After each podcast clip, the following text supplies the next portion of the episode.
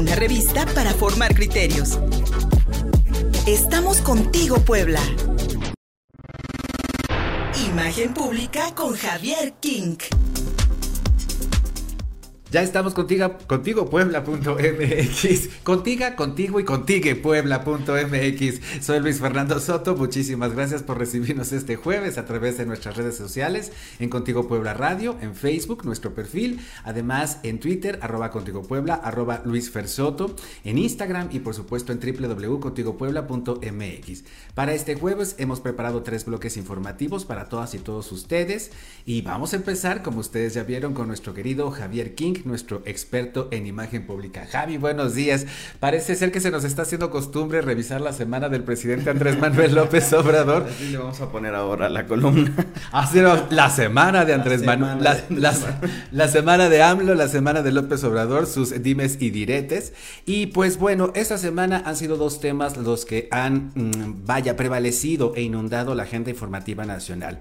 Primero, el regreso a clases con este deslinde de la carta compromiso que la misma secretaria de Educación Pública, Delfina Gómez, mencionó frente al presidente Andrés Manuel López Obrador en la mañanera y después dijo que quién sabe quién, a quién se le había ocurrido esa idea. Y por supuesto la revocación del mandato. Ayer el Pleno del Senado de la República no tuvo quórum por un voto, Morena perdió la votación para un periodo extraordinario y poder decidir esta revocación del de mandato. ¿Qué tal parece mi querido Javier King, que es una nueva campaña publicitaria de nuestro señor presidente, siempre en campaña? Buenos días. Buenos días, Fer. En efecto, como nos acabas de contar, eh, pues todo esto de la revocación de mandato suena muy bonito, pero también pues es un este es como la medicina que le damos a los niños la escondemos en un dulce para que no se den cuenta. Y como bien dices, es más que una campaña publicitaria, yo creo que es un, estudio de mercado más costoso que el de la el juicio de los expresidentes, eh, porque ya se había demostrado que iba a costar mucho más.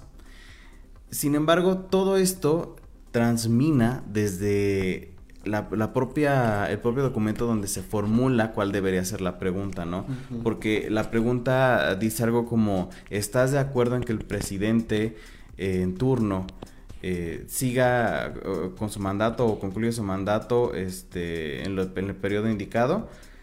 de ahí obviamente la respuesta sí o no y ya, ¿no? Entonces aquí es donde el, sentido del documento pues se esfuma la revocación de mandato, la ley de revocación de mandato que se, que se supone que se estaba proponiendo, era una forma en que la oposición de cualquier presidente, porque esto no iba a ser nada más para él, eh, pudiera terminar eh, el mandato eh, en la, la, mitad de este y que pudiera como deshacer lo que no les parecía y demás. Esto obviamente pues nunca fue la intención. La intención era más bien tener un presupuesto y una forma de reivindicar de asegurar la popularidad del presidente. Precisamente esto nos habla de cuál es no solo la prioridad de la 4T, cuál es el principal foco de la política de, de AMLO, de, de, López Obrador, y es, es su paso a la historia. Eh, por eso es que siempre ha perseguido la silla presidencial, la banda presidencial, siempre ha querido estar junto a estos figurines, junto a estos retratos del Palacio Nacional, estar eh, eh, pues en esta misma gloria, tiene idealizadas a muchas personas y no quiere quedar como otras tantas. Sin embargo, eh, si nos ponemos a analizar, creo que está mucho más cerca de convertirse en uno de esos presidentes innombrables como López Portillo, que yo le encuentro muchísimas similitudes a su mandato, lo que va a los tres años con lo que hizo López Portillo a lo largo de, sus seis años de, mandato. Y esa es, esa es la prioridad, ¿no? Asegurarnos de que la gente nos sigue queriendo, ¿no? Es pedirle un te amo al novio, ¿verdad que me amas? Sí, sí te amo, aunque sea falso, pero que sepa, que conste, que quede en constancia. Mi, querido Javier, que la prueba de amor nos pide Andrés Manuel López Obrador y e identifico eh, en los últimos días en las aseveraciones del presidente mucha molestia Eh, Antier le pedía disculpas una vez más a la clase media por, eh, por criticar su aspiracionismo, por, por criticar su, eh, según el presidente, la maleabilidad de este sector social que para él es muy manipulable por parte de los medios de comunicación, según el presidente. Pero lo que yo observo, mi querido, mi querido Javi, es que, por ejemplo, la revocación del mandato no ha logrado como, eh, como, fue el aniversario de, la caída de la Gran Tenochtitlan, eh, estas campañas no han logrado penetrar en la opinión pública y de ahí la molestia especialmente con la clase media que las rechaza o por lo menos no las advierte. ¿Sabes? Simple y sencillamente no es algo de lo que estén preocupados ahorita las mexicanas y los mexicanos. Y me parece que el presidente se molesta porque entonces no hay una penetración de su propuesta. En este sentido, y como bien dices, en esta, en esta intención de pasar a la historia, de colocarse como en su logotipo junto a Cárdenas, Miguel Hidalgo, María Morelos, como lo hicieron en, el ayuntamiento de Culiacán en un mural, por cierto, eh, en esta intención de pasar a la historia, mi estimado Javier King, podemos llevar, y bien mencionabas a López Portillo, López Portillo, López Obrador, podemos llegar a un punto donde la sociedad mexicana se enfrenta a una crisis bien severa como en 1982 porque el presidente quiere guardar su figura, porque el presidente quiere ser recordado. Ojo, era la misma intención de López Portillo cuando nacionalizó la banca en el 82, ser recordado con cariño, y no lo logró. No, al contrario, fue este último momento, este último este giro del volante lo que no solo hundió la economía de México durante los siguientes 20 años, sino que eh, lo, lo, catalogó como uno de los peores presidentes de la historia. Ya había hecho sus méritos desde antes. Pero como bien dices, ¿no? Este, este acto de querer guardar la reputación, de pasar a la historia.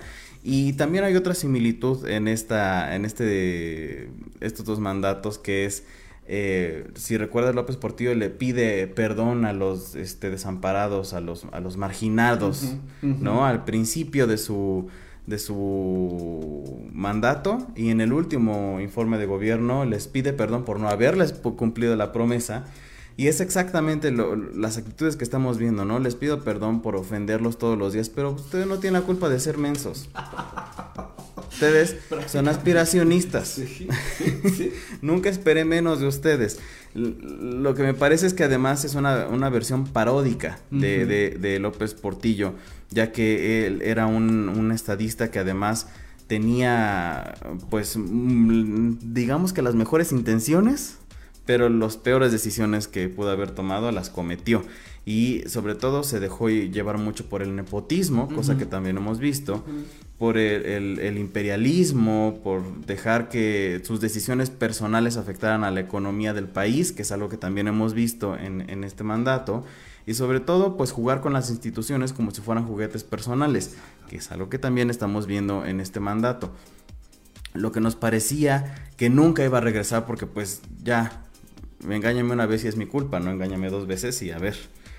Es exactamente, nunca pensamos que íbamos a ver otro, otro periodo sexenal donde estuviéramos en esta misma este, encrucijada. Eh, para quienes no sepan, la crisis del 82 fue el pináculo de una construcción de tensiones, de desaparición de la inversión extranjera, de desaparición de la confianza de los propios empresarios mexicanos, de crear un ideal sin que este ideal estuviera nunca presente sobre la mesa, ¿no? Y solicitar créditos para proyectos faraónicos, hacer empresas este, paraestatales sin ningún sentido, cosas que estamos reviviendo y a, quienes no nos tocó vivirlo, sí está en la historia, ¿no? Ese es el, punto. Y es una de las cosas que además no se enseña en la educación básica.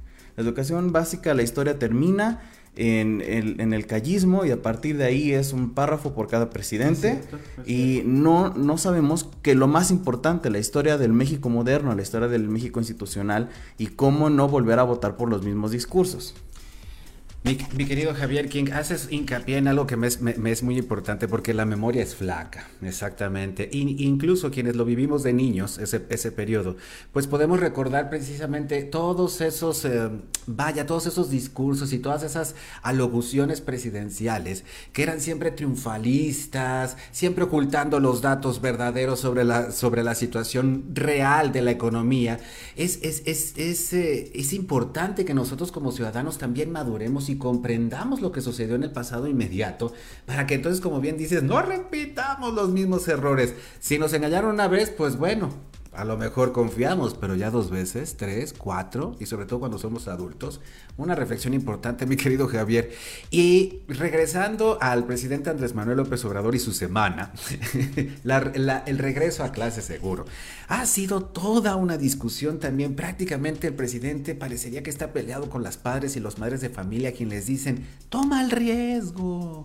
Eh, algo tiene que pasar en la vida en algún, en, en algún momento. Hasta se atrevió hace unas semanas a decir que su hijo menor, José Ernesto, también había padecido COVID y que su esposa a lo mejor le iba a regañar, ¿verdad?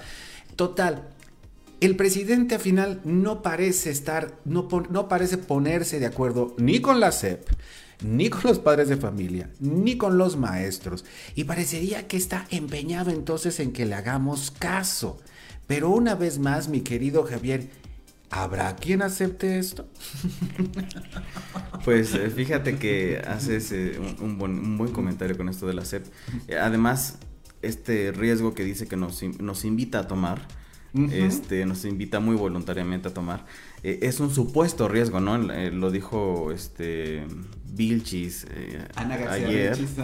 Dijo que este supuesto riesgo que corren los niños en las escuelas, cuando sabemos todos los ciudadanos de a pie, que las vacunas de Cancino que se le pusieron a los profesores están a punto de expirar, que no hay para cuándo los niños se puedan vacunar, que tú como ciudadano no tienes una forma de buscar una vacuna a menos que puedas viajar al extranjero, que es algo que la mayoría, la gran, gran, gran mayoría de mexicanos no puede hacer. Entonces estamos sometidos a la orden de cuando se nos indique irnos a formar cinco horas en algún lugar para vacunarnos y que además nuestros hijos no puedan estar.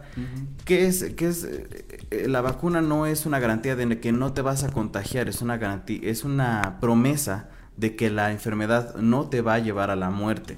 Pero si esa promesa no la podemos hacer a nuestros hijos y los vamos a mandar a un lugar aglomerado, donde además no tenemos eh, las posibilidades de, supervisar eh, las condiciones sanitarias, porque además déjenme decirles que es algo que se ha discutido durante toda la pandemia, esto de que el gel antibacterial y los tapetes este, sanitizantes y demás, en realidad pues son falsas seguridades, ¿no? Porque no podemos asegurarnos de que el virus no, no, va a llegar a nosotros a menos que tomemos sana distancia, que usemos el cubrebocas y que estemos vacunados.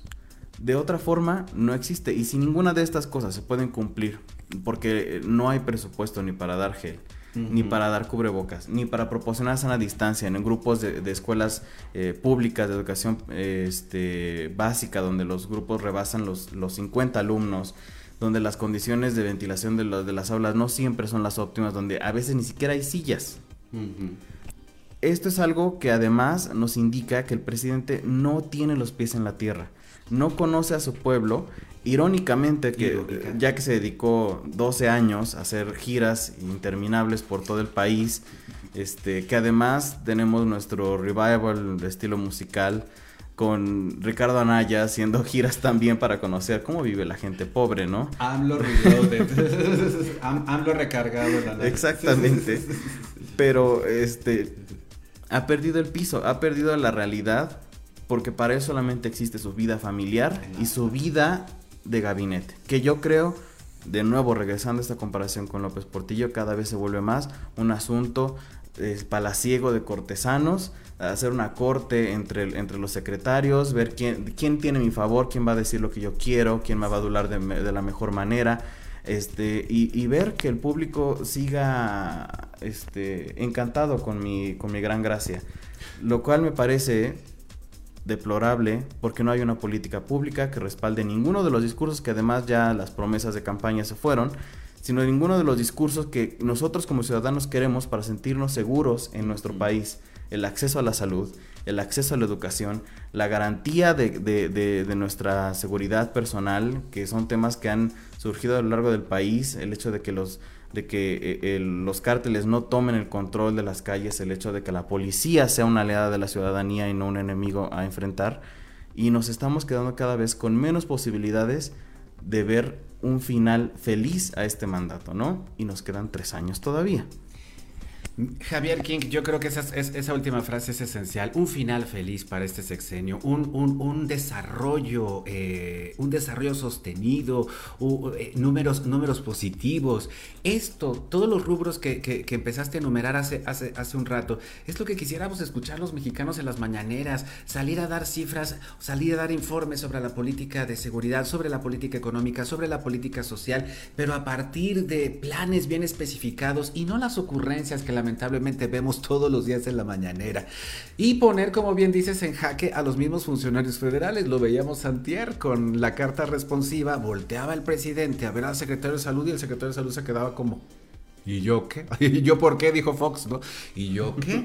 Eh, pero eh, una vez más, eh, una vez más, mi querido Javier, no tenemos un presidente, tenemos a un, a, una, a, un, a un personaje que está buscando todos los días ser popular, que su imagen, como bien dices, pase a la historia en un afán personal más allá de pensar en la vida de más de 160 millones de personas, 190 millones de personas que somos en este país y que lamentablemente no estamos siendo atendidos. Es lo que quisiéramos ver y no, y no lamentablemente pues la parodia, como bien dices, del López Portillismo, ahora convertido en López Obradorismo, que no es otra cosa más que la síntesis de la crisis política nacional, mi querido Javier. Así es, y yo espero que no, esto devenga, como en el López Portillismo, en una horrible crisis económica, que es yo creo que el miedo de todos los mexicanos, ¿no? Volver a ver el peso devaluado eh, por muchas veces que, eh, que, más de 100 pesos eh, valgan un dólar, el hecho de que los productos suban, es el miedo que todos los días tenemos, es el miedo que nos provoca ver los aumentos en el precio del gas, lo que nos provoca ver la economía todos los días tambaleándose y además que no hablamos de ello, ¿no? Que nos ponemos a dedicar canciones y que nos ponemos a contradecirnos entre nosotros. De nuevo, tengamos como ciudadanos pensamiento crítico, dediquémonos, si, si no hay nadie más, si las instituciones oficiales no lo hacen, a descifrar la información y aprovechemos nuestra libertad de expresión para poder dejar en claro cuáles son nuestras prioridades, ¿no? No sigamos al presidente con sus discursos ni para atacarlo ni para favorecerlo, no no juguemos el juego. Vayamos hacia un camino diferente. Mi querido Javier King, hacernos ciudadanos, no simples públicos, no, no simples espectadores, no estamos para entretenernos, estamos para vivir con dignidad. Javi King, ¿dónde te encontramos, amiguito? Me pueden encontrar en Facebook y en Twitter como arroba Javier King, ahí espero comentarios. Perdón, perdón. Regresamos con ustedes después de una breve pausa. Estamos en Contigo Puebla Radio. ¡Ay! Tenemos más de 60 comentarios. Madre de Dios, tendríamos que abrirlos, pues vamos a abrirlos rápidamente. Vamos a abrirlos rápidamente por acá. Que no traigo los lentes, por cierto, chiques. Pero vamos a tratar de leerlos. Madre de Dios, 40 comentarios por lo menos puedo haber. Este, gracias, Everardo de Jesús Vázquez. Muchísimas gracias. Sí, me estoy cumpliendo añotes. Gracias, Romeo Pérez Ortiz. Le recomiendo mucho su, eh, su columna Atlanesia en contigopuebla.mx. Muchísimas gracias por tus felicitaciones. Gracias a Luis por brindarnos espacio en su radio y su columna. Medios de comunicación como los que encabeza se necesitan. Muchísimas gracias. Muchísimas gracias, este, maestra Rosa María Dávila Partida. Un abrazo a todos desde hasta Tecomatlán, Puebla. Muchas gracias, Hernández Martínez Pami. Claro, nos dice, el gobierno no le preocupa los estudiantes. Por eso los exponen, obliga a empezar en las clases eh, sin la vacuna. Está loco, es lo que nos dice Hernández Martínez Rami. Eh, gracias a Cris González, gracias a, a Humber, eh, a Ito. Amigo Luis, sigue cosechando éxitos, muchísimas gracias. Paulina Toribio, muchas gracias. Eh, Elizabeth Estrada, muchísimas gracias, compañerita. Marianita Onofre, muchísimas gracias también. Pues sí, estamos celebrando cumpleaños y yo aquí volteando hacia abajo sin los lentes. Pero muchísimas gracias por estar conectados a través de nuestra transmisión en Facebook Live, en Contigo Puebla Radio, en Twitter, arroba Contigo Puebla, arroba Luis Versoto, en Instagram y por supuesto en www.contigopuebla.mx. Regresamos porque aquí está Sagrario Conde para su columna Sagrada Palabra. Síguenos en Facebook y en Twitter. Estamos contigo, Puebla.